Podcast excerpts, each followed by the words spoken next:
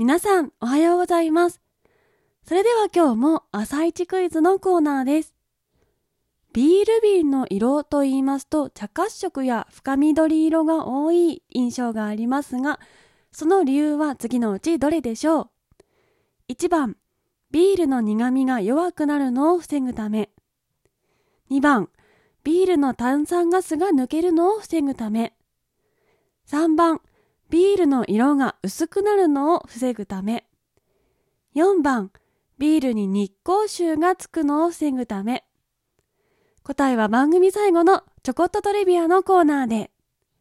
それでは今日も参ります。アスナのモーニングラジオ。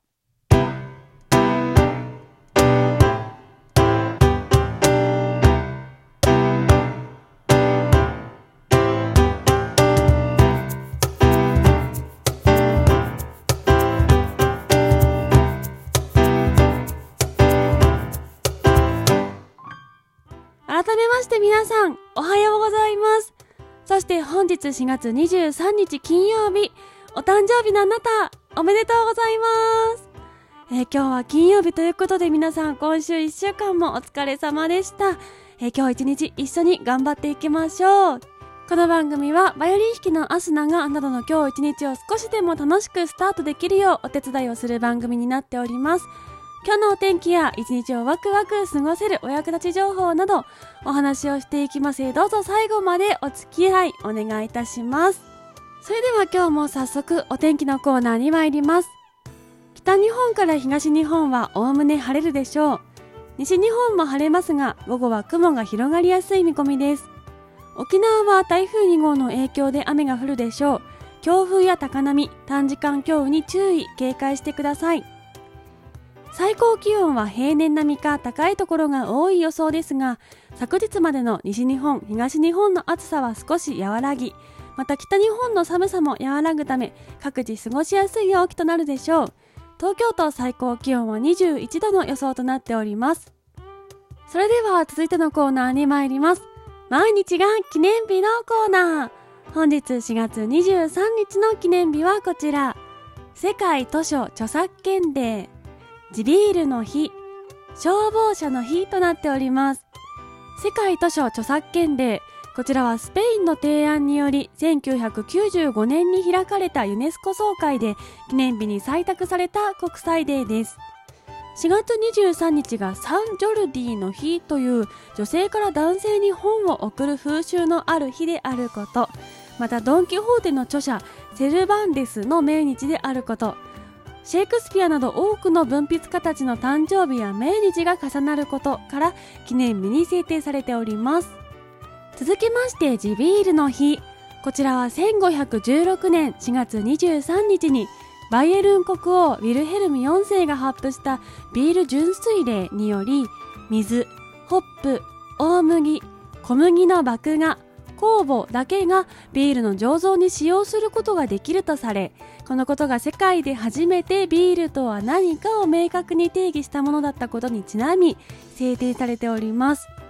こちら地ビールの日というのは日本の記念日なんですけれどもドイツでも同じ4月23日がドイツビールの日となっているそうです。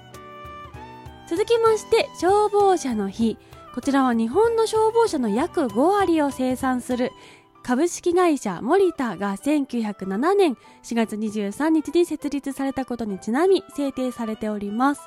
ちなみに皆さん、火事でもないのに消防車と救急車が一緒に来たというようなことを体験したり目撃したりしたことあるのではないでしょうか。こちらは消防ポンプ車を表すポンパーと救急車アンビュランスの頭文字から PA 連携と言われるシステムなんですけれども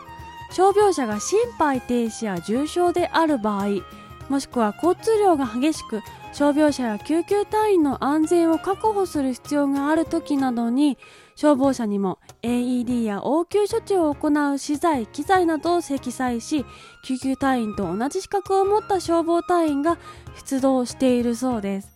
ちなみにこちらサイレンでも聞き分けることができまして火災時にはうーカンカンカンカンという鐘の音がありそれ以外の時にはうーという音のみなんだそうです。それでは続いてのコーナーに参ります。チョコトトリビアのコーナー。本日は地ビールの日にちなみましてビールに関するトリビアをお届けしていきたいと思います、えー、それではまず朝一クイズの答え合わせから参りましょう、えー、本日の朝一クイズこちらでした。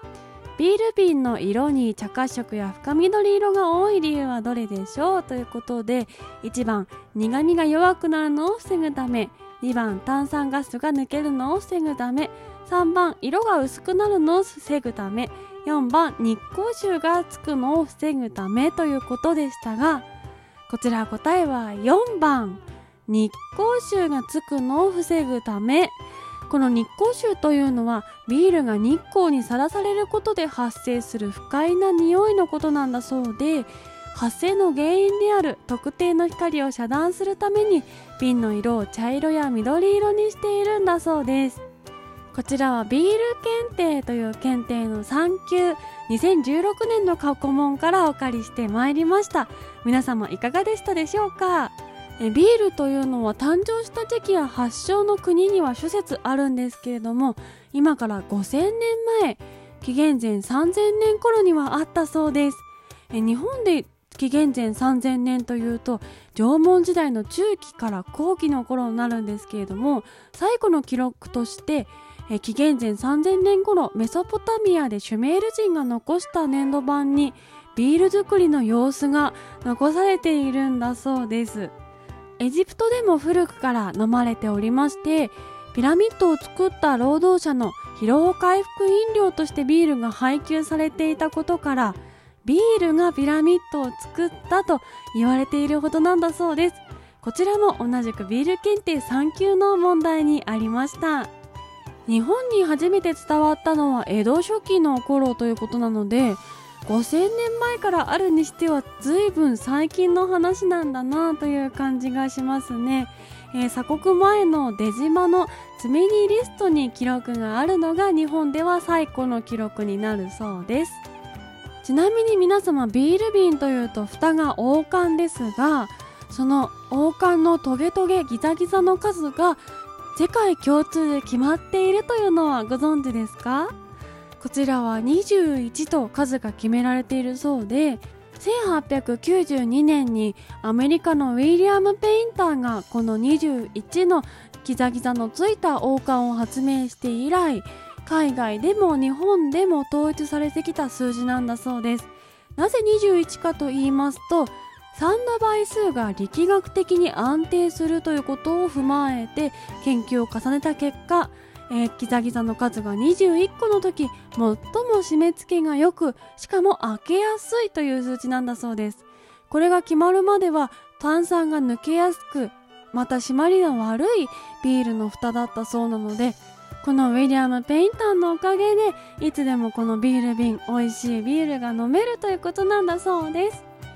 お酒は好きだけどビールは苦手という方多いかと思います。私もその一人なんですが私の地元神奈川県の地ビールでサンクトガーレンという会社が出しているものでアップルシナモンの味がするものや後味がバニラチョコの黒ビールがあったりあとは肌の地元肌野のビールでお茶をベースにした